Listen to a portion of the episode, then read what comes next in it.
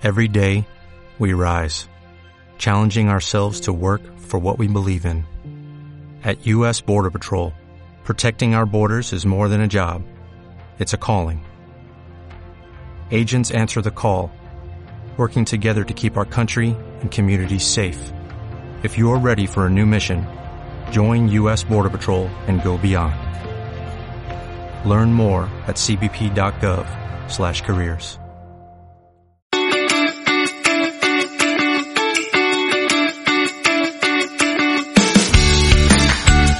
Bienvenida y bienvenido a Cuidarte, un espacio semanal para compartir inspiración e ideas sobre autocuidado. Soy Marta Reguero, periodista, profesora de yoga y meditación y coach personal. Ponte cómoda, ponte cómodo, que empezamos.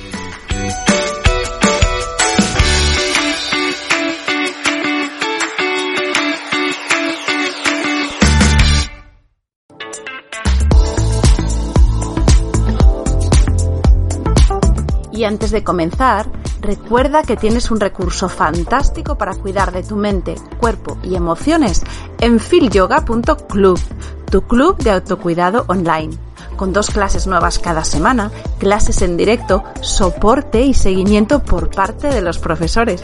Sin lugar a duda, un regalo para que sentirte bien esté al alcance de un clic.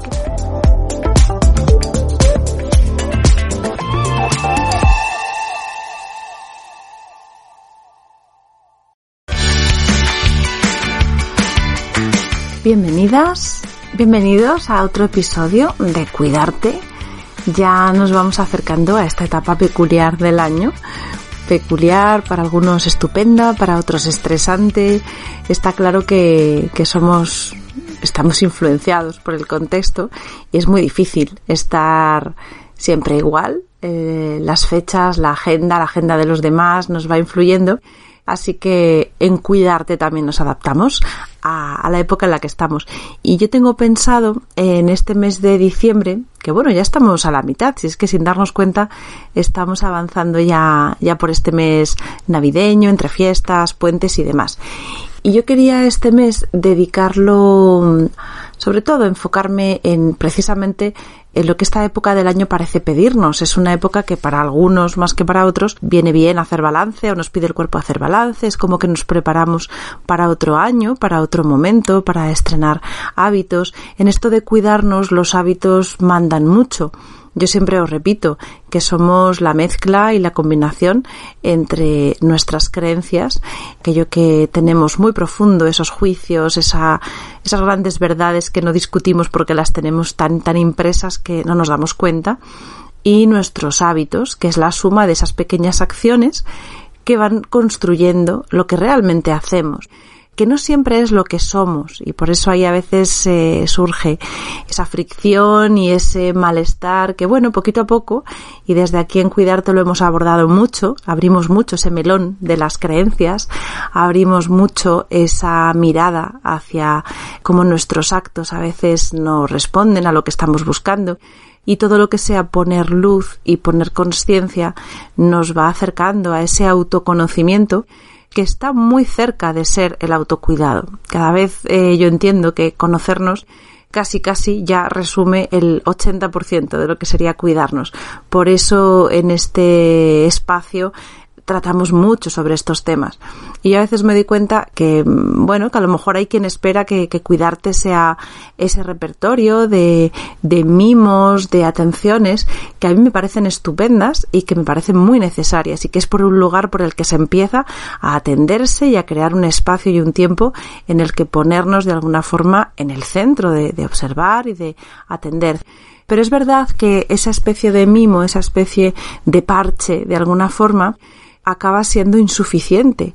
Y cuando hablamos de cuidarnos con mayúsculas, tenemos necesariamente que ser muy conscientes, muy honestas, muy honestos y empezar a conocernos, porque es difícil darnos aquello que necesitamos si no nos escuchamos y no sabemos qué es.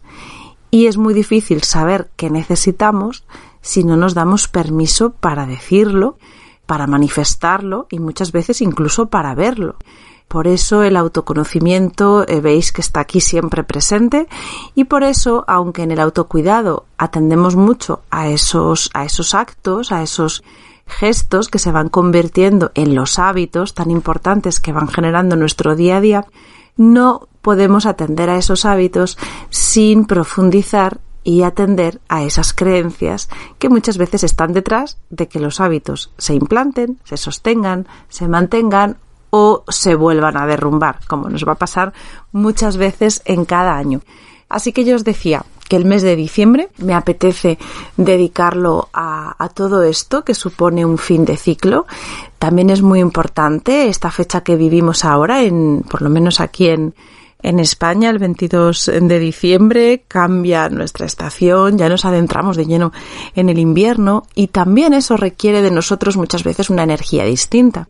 Así que si pudiera ponerle un título a los podcasts de diciembre, hablaría de la energía del invierno, de la energía de la renovación, de soltar cosas para poder recibir cosas nuevas, que también es una de las funciones que tiene cuando la energía baja y cuando tenemos menos necesidad de gastar o de, o de ir eh, expandiéndonos y y volcándonos hacia afuera, pues también tiene esa ventaja que podemos preparar ese espacio interno para que luego cuando vaya llegando otra etapa, la primavera, esa especie de renacer también energético que muchas veces nos va impulsando, hayamos eh, dejado algo de lastre fuera.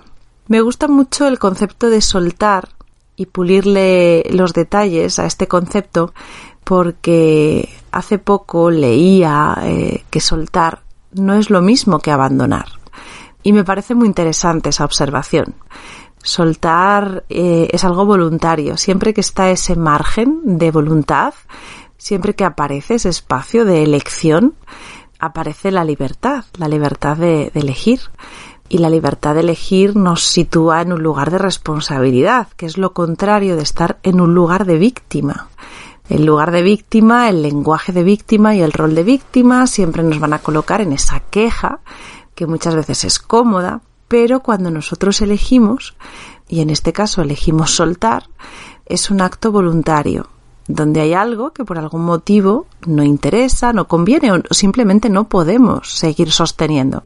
También el soltar, como fruto de ese límite que no podemos seguir estirando, es muy saludable porque a veces eh, estamos tan programados a retener, a mantener, a acumular, que ejercitar el soltar cuesta mucho, porque ese impulso que del que siempre está detrás algo relacionado con nuestra supervivencia, puede ser la supervivencia real, pero muchas veces también es la supervivencia de nuestro ego, ese personaje que nos hemos creado y que por lo tanto nos implica un apego muy fuerte porque detrás de soltar y de hacer un poquito menos poderoso el ego nos va a generar una sensación de incertidumbre y de invisibilidad que nos asusta. Así que vamos a ejercitar y vamos a profundizar también en esta etapa en esa energía de soltar. Y siempre que soltamos algo también a mí me recuerda una idea de limpieza y de orden. Yo este año estoy muy centrada en el orden persigo quizás un orden que no es como otras épocas de mi vida, que a lo mejor el orden estaba en ese lugar más superficial, donde para mí el orden de fuera era un sustituto del orden de dentro. Entonces yo tenía esa, ese apego o ese automatismo de querer tener todo muy ordenado fuera, porque eso me iba a dar paz mental. Ya con el tiempo descubrí que el orden de fuera es el orden de fuera y que precisamente cuando por dentro te sientes ordenada y te sientes que cada cosa está en su sitio, puedes perfectamente habitar en el caos porque el orden ya lo llevas tú. Y con esto pasa con muchas cosas. son esos grandes aprendizajes que vamos teniendo en la vida y que por mucho que yo te cuente aquí, al final, si tú no lo experimentas, no lo descubres. Así que bueno, todo esto al final, lo que yo os voy dejando por aquí son experiencias, son ideas que muchas veces cuando oímos a otra persona nos pueden inspirar, nos pueden motivar o nos pueden dar un poquito de luz de por dónde puedo ir explorando. Pero el camino es tuyo. El camino es tuyo y tus grandes verdades las vas a, las vas a descubrir tú cuando lleguen y donde lleguen y sobre todo cuando sea el momento de que lleguen. Pero sí os explicaba, sí decía que para mí este año, este curso, porque yo al final me tomo la vida muy en, cursos desde septiembre hasta verano, y mi gran, mi gran foco donde yo estoy poniendo énfasis en este curso es precisamente en el orden. Y os digo que a fecha de hoy no lo he conseguido, o sea, tengo mi foco, pero no significa que esté logrando grandes cosas, pero es algo que me interesa. Ahora mismo, igual que en otras épocas, también como emprendedora, siempre hay una motivación, un objetivo. Como emprendedora mm, no es a lo mejor el, mi foco ahora mismo no está puesto en obtener grandes resultados. No es, no es, no veo que sea eh, tan tan tan importante, aunque por supuesto es importante, pero tengo mucho, mucho interés y, todavía tengo que dar esos pasos que quiero dar para que, por ejemplo, en, dentro de mi forma de trabajar, pues crear sistemas, crear métodos, tener una estructura que a mí me dé la tranquilidad de que todo está en orden. Pues no tener que empujar determinadamente una tarea, porque luego se me queda otra atascada, esa sensación de que todo está donde tiene que estar, que me requieren el tiempo que me tienen que requerir y que yo puedo dedicarme en cada momento a lo que estoy haciendo sabiendo que es el lugar y la tarea en la que quiero estar. Así que bueno, aquí os confieso mi, mi reto de, de este curso y por eso para mí el orden es muy importante. Y en este mes de diciembre, donde hacemos esa o donde yo os propongo que hagamos algo de introspección, de mirada, de planificación, también de, de ver qué es lo que queremos traer en, en 2023 y, y todo este proceso de, de dar conciencia al cambio importante que supone cambiar un año, cambiar de estación, pues en mi caso eh, va enfocado a, a este objetivo que yo tengo. No sé cuáles serán vuestros objetivos de este año. Me gustaría mucho acompañaros en estas tres semanas que quedan de, podcast. Realmente hoy quería hablaros de algo muy centrado en, lo que es el, núcleo del proyecto de cuidarte, que es el autocuidado, el bienestar, esa búsqueda que al final es la esencia de que yo os esté hablando aquí, es la esencia de lo que yo he ido aprendiendo en, mi vida, lo que me parece importante, en mi mensaje, en mi vivencia. Y hoy vamos a hablar de los beneficios de no cuidarte.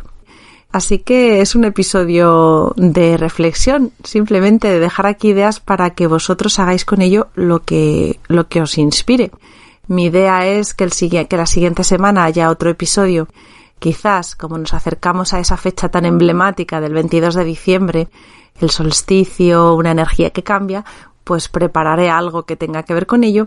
Y el último episodio de, del mes, como me gusta dedicarlo al yoga, hablaremos de algo relacionado con yoga, si es posible también hablando de, mm, bueno, pues acorde a este espíritu del mes de diciembre.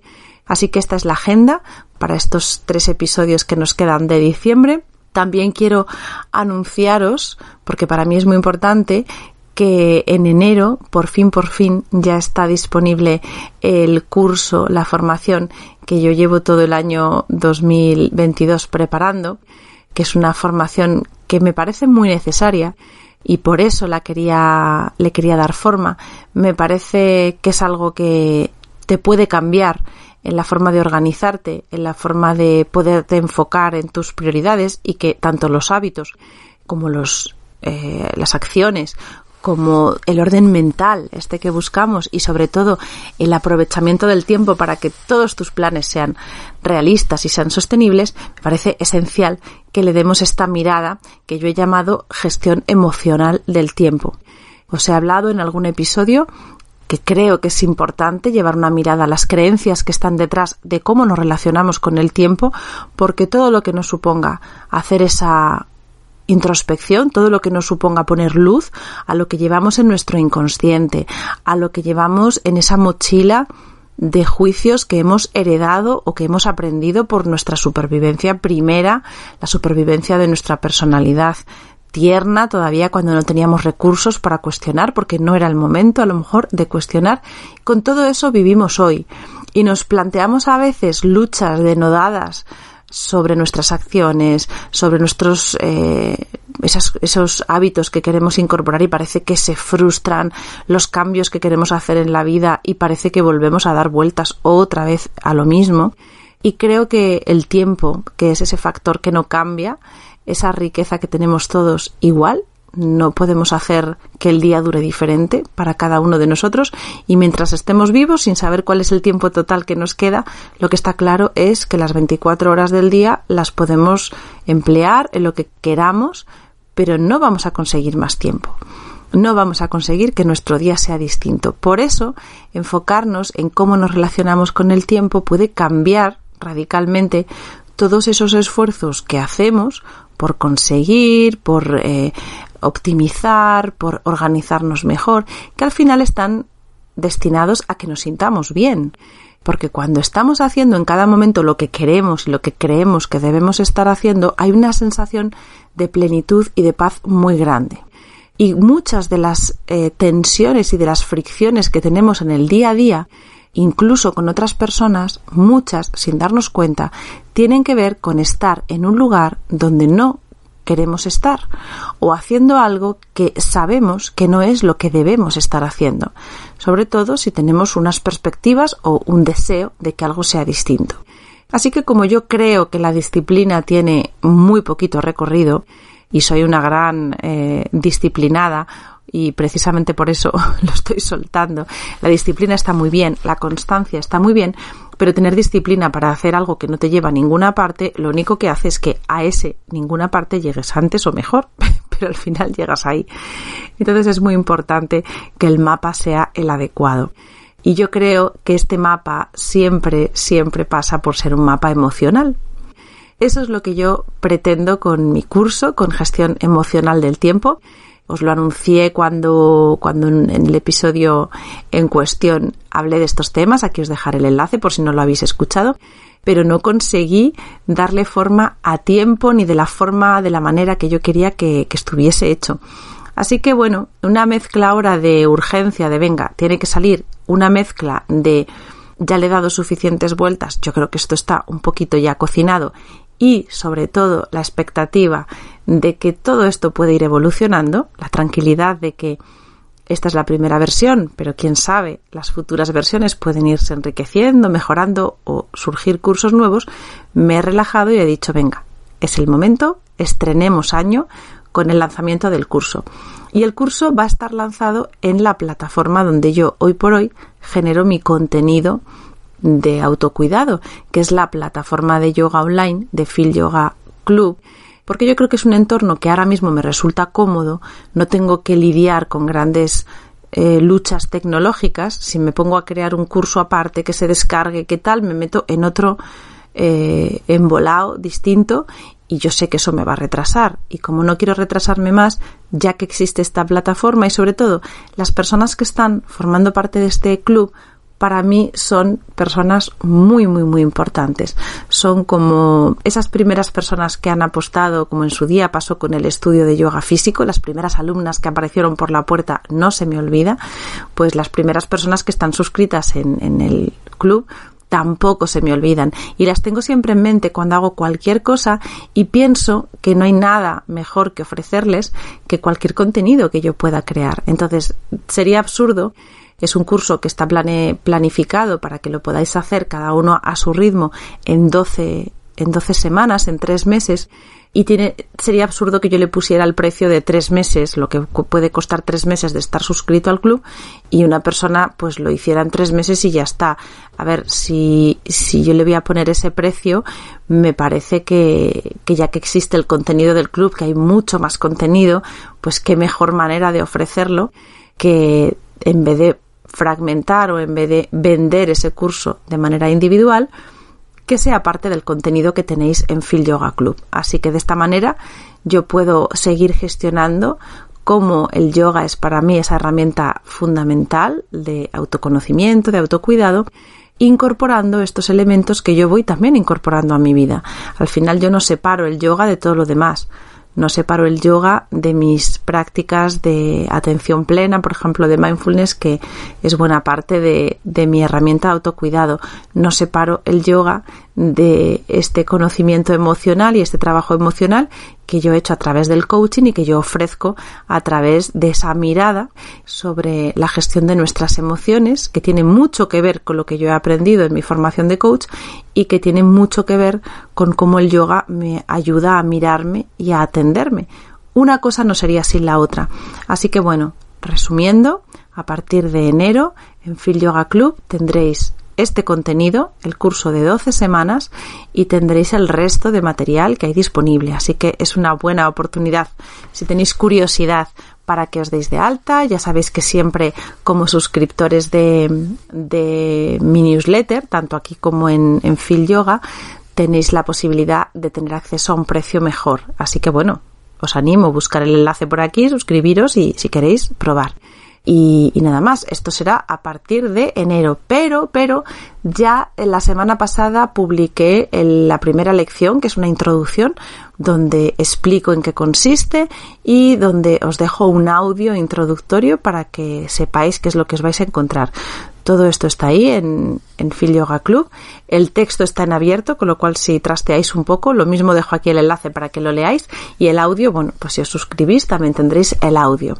Así que nada, esto es lo, importante de agenda para mí, para contaros hoy, antes de pasar al tema en cuestión, que es un tema, como os decía, centrado en los beneficios que tiene no cuidarnos.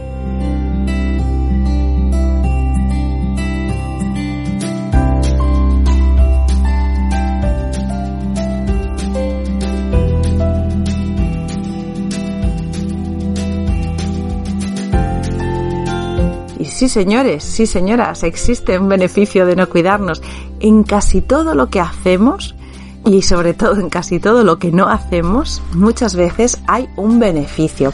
Si no, ¿por qué razón vamos a ser tan tontos de sabiendo lo que tenemos que hacer? O sea, imaginad, tenemos información, tenemos vídeos, tenemos cualquier persona que se quiera formar o que quiera aprender algo sobre autocuidado, que quiera hacer ejercicio, que quiera aprender a comer, que quiera tener unos hábitos saludables de sueño, de descanso, puede ponerse a leer en Internet y tener todo tipo de fuentes, todo tipo de información es verdad que tanta información abruma y a veces precisamente por eso no tenemos claro el camino, pero bueno, con un poquito de empeño y con mucha energía podéis llegar a tener un plan más o menos sensato de cómo cuidaros mejor.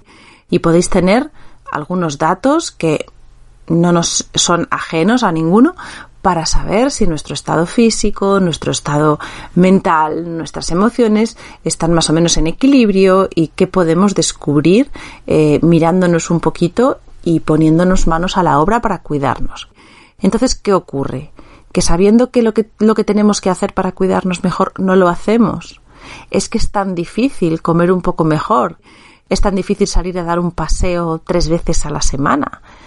Yo creo que no yo creo que no es imposible que nos cuidemos mejor. Y sin embargo, hay personas, y no solo hay personas, yo también me incluyo, no, no solo es que haya un tipo de persona, sino que incluso cualquiera de nosotros, cualquier persona, en algún momento de nuestra vida no nos hemos cuidado. Y entonces, eh, ¿qué ocurre? Que en esa etapa de nuestra vida no hemos sabido cómo cuidarnos o no hemos querido realmente cuidarnos. Para que no cuidarnos nos salga a cuenta y salga rentable, tiene que haber un beneficio de no cuidarse. Y esto ocurre detrás de muchos comportamientos. Y cuando empezamos a ver esas acciones o esos actos, incluso esos hábitos, que al fin y al cabo no es más que un acto repetido, cuando empezamos a ver que todo eso está en una especie de superficie, como si fuera la capa externa, y luego profundizamos y vemos qué hay detrás. Y detrás de no cuidarnos, muchas veces hay ventajas. Y eso es de lo que yo os quiero hablar, es poner luz. Y os invito a que al escuchar este episodio seáis muy honestas, muy honestos con vosotros y también muy amables. Llevar la mirada a esta parte que es un poquito menos clara de, de nosotros, llevar la mirada a esa parte que es, no es coherente de nosotros, a veces nos puede inspirar rechazo, nos puede inspirar vergüenza. Y parte de este camino que hacemos de cuidarnos y conocernos es muy importante que lo hagamos con amabilidad, con mucha benevolencia. Detrás de estas razones o beneficios de no cuidarnos hay una parte nuestra que es vulnerable, hay unos miedos, hay unos aprendizajes automatizados de los que, bueno, no somos eh, ni culpables ni responsables. Somos responsables de lo que hagamos ahora, una vez que lo vemos. Y somos responsables de atenderlo, de atender qué hay detrás, por qué obtengo un beneficio, por no cuidarme. Y una vez que descubra todo eso, cuando hago un gran avance hacia ese autoconocimiento, siempre está la pregunta de qué quiero hacer con ello. ¿Qué quiero hacer ahora con esto que he descubierto? No va implícito el hecho de que descubramos algo negativo o que no nos gusta y tengamos que erradicarlo. No es una lucha contra nosotros. Es simplemente un, un avance, un descubrimiento y se plantea esa, esa posibilidad. ¿Qué quieres hacer ahora con esto. Bueno, pues pasamos entonces a, este repaso de estos beneficios, a ver si soy capaz de, explicarlo. A lo mejor me pongo también un poco compleja con, estos retorcimientos de las ideas, pero yo creo que se me entiende, ¿verdad? Vamos a ponerlo en frases, en ejemplos, ¿no? Eh, me quiero cuidar, pero quiero hacer más ejercicio, pero es que nunca encuentro el momento de salir quiero comer mejor, pero bueno, es que a mí cocinar no se me da bien. Eh, bueno, al final son excusas, son argumentos que ya nos los oímos, muchas veces ni siquiera nos molestamos en ser originales y son el mismo argumento de siempre. Detrás de esto, pues como os decía, hay patrones, hay patrones de comportamiento, hay sobre todo automatismos. Si nadie nos está exigiendo de estar a la altura, pues a veces ni siquiera elaboramos unas excusas demasiado creíbles. A veces cuando nosotros nos engañamos nos esforzamos un poco más y la excusa pues toma un poco más de cuerpo, ¿no? De bueno, es que mi pareja no me ayuda, estoy sola con los niños, en esta etapa de mi vida es imposible tengo mucho trabajo, entre el trabajo y la casa, entre mm, que viajo mucho y no puedo tener hábitos. Como viajo mucho, cada día como en un sitio, no puedo comer mejor. Vale, muchas veces hay excusas, pero bueno, también hay, si rascamos un poquito más, ese miedo que hay detrás a empezar algo. Y vamos a, destripar aquí qué puede haber, ¿no? ¿Por qué me puede ser beneficioso no empezar algo?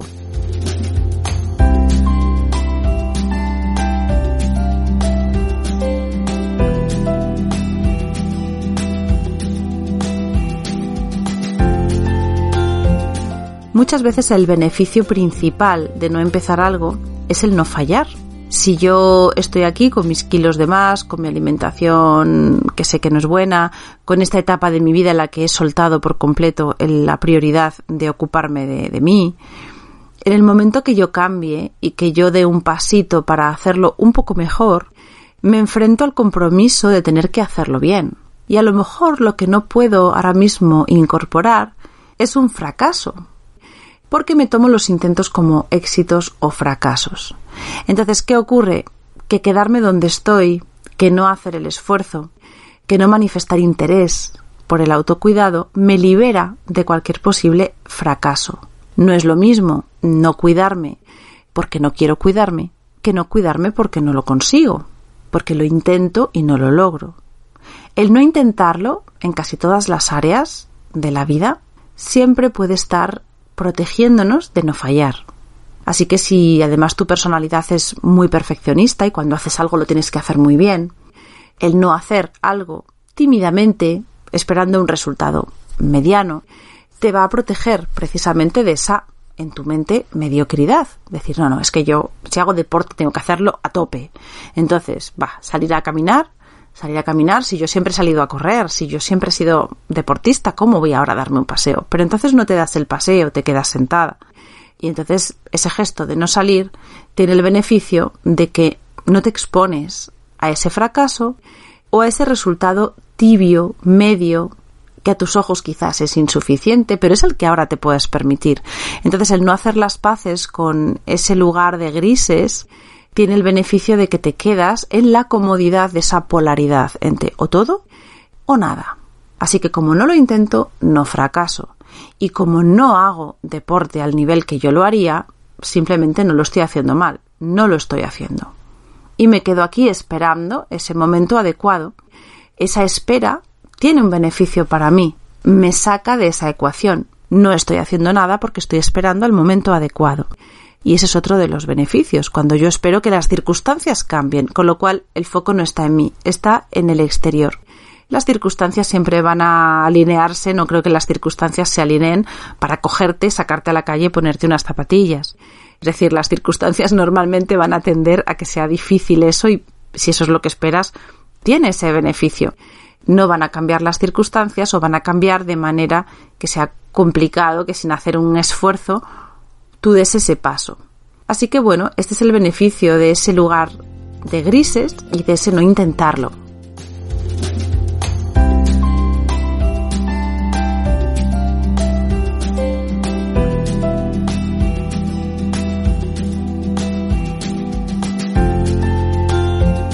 Luego, además, hay, una, hay un beneficio oculto, porque no todos los beneficios son tan evidentes, algunos son más, algunos son menos. Hay un beneficio que muchas veces en coaching llamamos beneficio oculto, que tiene que ver mucho con las lealtades. Y este es más difícil de ver, porque tiene mucho que ver con cómo has ido construyendo tu personalidad, tu papel en un determinado grupo, en tu sistema, en tus sistemas. Y normalmente esta lealtad es más fuerte con los sistemas primarios, con el sistema de origen.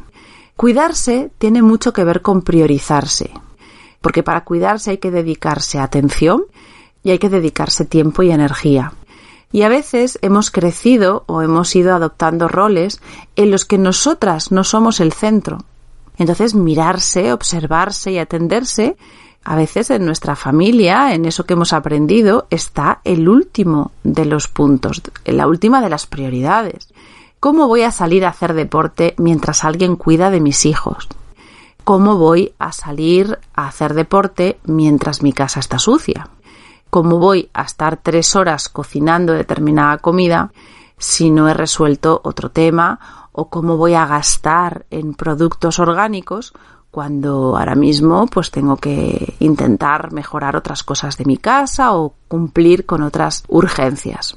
Así que priorizarse es algo que tiene mucho que ver con estas lealtades a un sistema donde quizás he aprendido de mi madre lo que es una madre abnegada, lo que es una madre para quien el bienestar era algo completamente secundario, una madre que ha construido su perfil de madre, de buena madre, precisamente por cuidar de otros.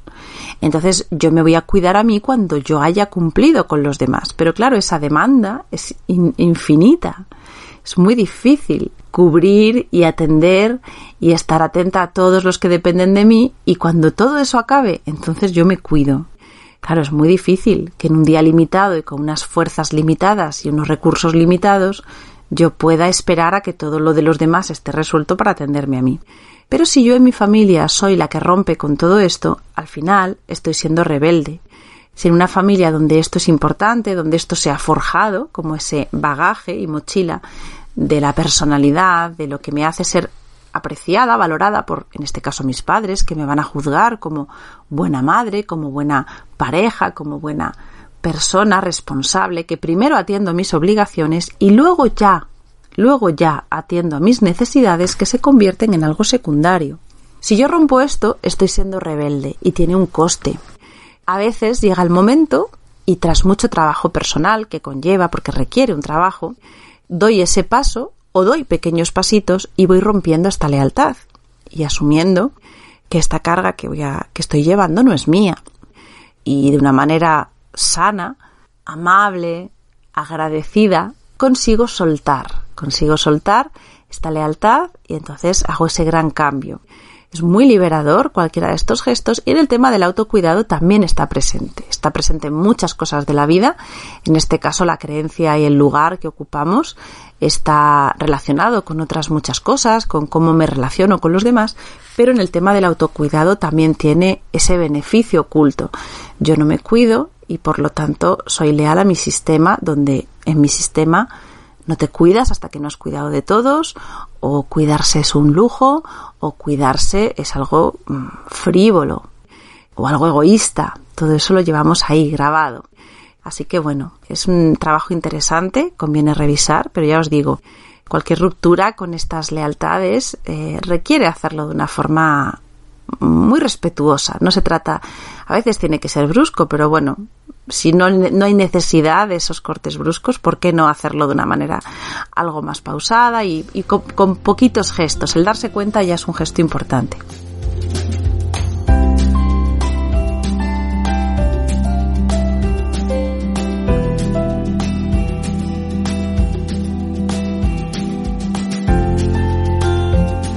Luego, otro de los beneficios que podemos encontrar en no cuidarnos es el diferenciarnos. Estamos también en esta superficie, en este lugar del ego, donde el ego es la personalidad que construimos para encajar, para que se nos vea, para tener un lugar que, en el que sentimos que estamos apreciados, que estamos, somos valorados y a veces este ego es, es muy frágil, está construido pues con esas, ese personaje que hemos ido creando y nos da mucho miedo perderlo, perder definición, volvernos poco visibles, que nuestra, que nuestro personaje no tenga esa rotundidad, ¿no? que nos sostiene. Y en este caso diferenciarnos a veces es muy valioso para nosotros. Y por lo tanto, si todos persiguen algo y yo lo rechazo, me voy generando una personalidad muy valiosa, muy distinta. Si yo tengo estos mis amigos yendo al gimnasio y yo soy como se decía a ver hace poco, el fofisano, ¿no? La, bueno, pues yo soy más pasota. Yo soy una relajada, un relajado de la vida. Yo no tengo que hacer eso. A mí, uff, a saber, en un gimnasio, yo no, yo no me muevo. Bueno, pues tiene parte de esa personalidad que quizá viene de serie, pero hay parte también, sobre todo cuando no es tan honesto, cuando detrás sí hay a lo mejor un conocimiento de que nos tenemos que cuidar un poco más, quizá en ese umbral ya donde lo saludable y a lo mejor al cumplir años ese umbral va cambiando y entonces te empiezas a dar cuenta de que tienes que cuidarte, aunque sea los mínimos, aunque no sea eh, a una intensidad que para ti no es tampoco apetecible. Pero eh, nos es muy rentable quedarnos en ese lugar de la diferencia donde incluso me genero esa etiqueta. Y volvemos otra vez a ese lugar donde lo extremo es mejor que lo neutro. ¿Por qué voy a ser una persona que intenta hacer algo y no consigue mucho, sino que yo ahora estoy por encima porque no persigo lo que tú buscas? Tú te machacas en el gimnasio, te preocupas por comer bien, por no engordar, por estar joven, por tener una piel nutrida, lo que tú consideres, que en este caso es cuidarte un poco más. Ya os decía que estoy atendiendo a ejemplos que son algo más superficiales porque son más fáciles de manejar y yo directamente pues eso no me interesa. Si me lo llevo al extremo y vamos para que el autocuidado no sea aquí solo un concepto superficial, pero bueno, lo podíamos llevar también a un trabajo personal, ¿no? De bueno, va, tú te intentas trabajar tus emociones, tú estás aquí eh, metido en estas historias, a mí las cargas emocionales, a mí el sufrimiento, ah, a mí eso me, me suena chino, yo eso no lo hago y encima bromeo y me río.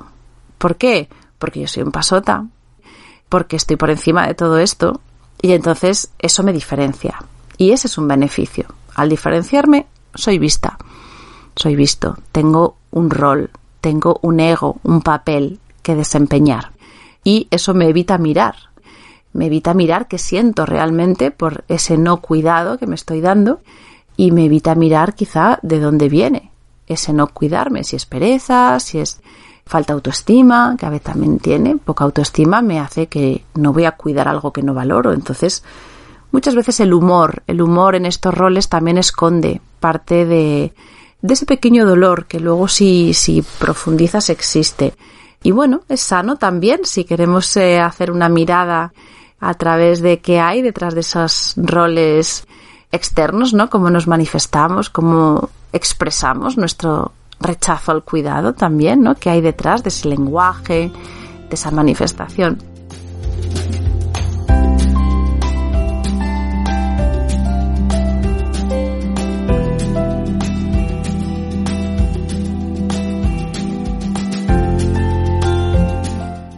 Beneficio de no cuidarte, otro beneficio oculto de no cuidarte, suelen ser ocultos porque son un poquito sutiles, es el buscar o esperar que otros te cuiden. Cuando tú tomas las riendas, cuando tú te empoderas y tú organizas y decides sobre tu autocuidado, ese papel no lo delegas. Tú no esperas que quien está contigo te cuide. Agradeces muchísimo que quien te quiere te cuide.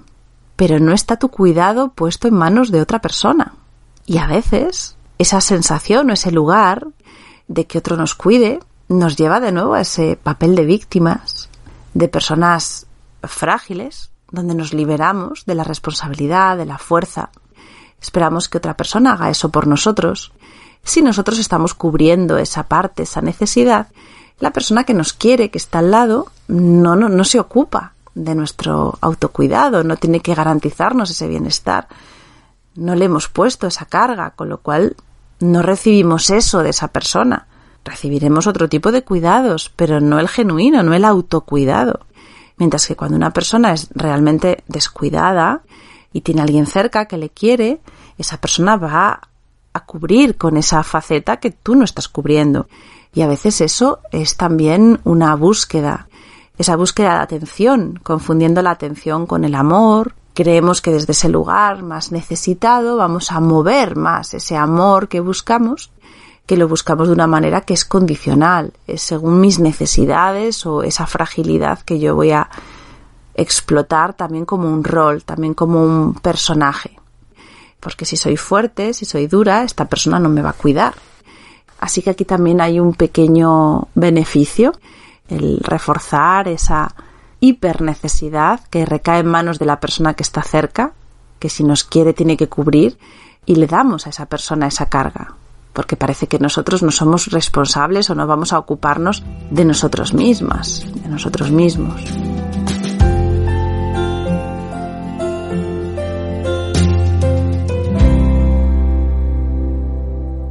Así que bueno, aquí os dejo una serie de ideas os invito a darle vueltas. Si alguna vez lo habéis hecho, si alguna vez habéis pensado en qué ocurre, por qué nos cuidáis más, qué hay detrás, ir a la raíz siempre genera mucho campo, un campo nuevo que explorar y suele generar recursos nuevos. No es lo mismo quedarnos en la superficie que ir un poquito más adentro. Aquí ya sabéis que el cuidado lo percibimos como un viaje profundo hacia adentro, y aquí os dejo, aquí os dejo este episodio, aquí os dejo esta charlita de hoy, estas semanas de diciembre que nos quedan por delante, esta etapa especial del año que me gusta mucho compartir con vosotros. Os voy a invitar a que si no lo habéis hecho nunca, contactéis conmigo a través de cualquier vía, de Instagram, del email, me ayudaría mucho para empezar el año con ideas nuevas, con una visión más clara de, de quiénes sois, de quiénes sois los que escucháis cotidianamente este podcast, de quiénes habéis llegado aquí quizá por primera vez, por curiosidad, de cómo llegáis. Hay una parte en este, en esta magia de internet que es el perder el control, por mucho que intentamos los que estamos a este lado de la creación de contenido, el saber de vosotros, el intentar aunar lo que podemos ofrecer, lo que queréis vosotros, pero yo en esto a veces me pierdo y creo que, que lo interesante es que vosotras mismas y vosotros mismos me contéis.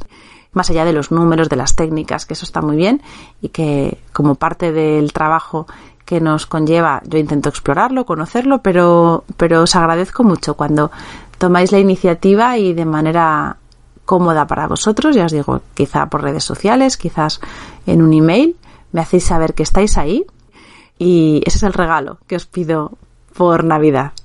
Un abrazo muy fuerte y cuidaros mucho. Y hasta aquí el episodio de esta semana. Si quieres profundizar en estos temas, sabes que puedes suscribirte gratuitamente a mi lista de correo para que podamos estar en contacto y compartir mucho más. Tienes el enlace en las notas de este episodio.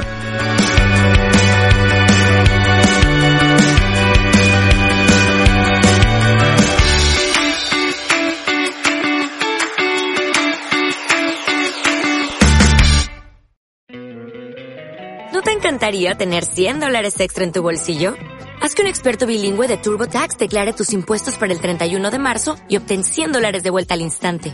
Porque no importa cuáles hayan sido tus logros del año pasado, TurboTax hace que cuenten. Obtén 100 dólares de vuelta y tus impuestos con 100% de precisión. Solo con Intuit TurboTax. Debes declarar para el 31 de marzo. Crédito solo aplicable al costo de la presentación federal con TurboTax Full Service. Oferta sujeta a cambios o cancelación en cualquier momento.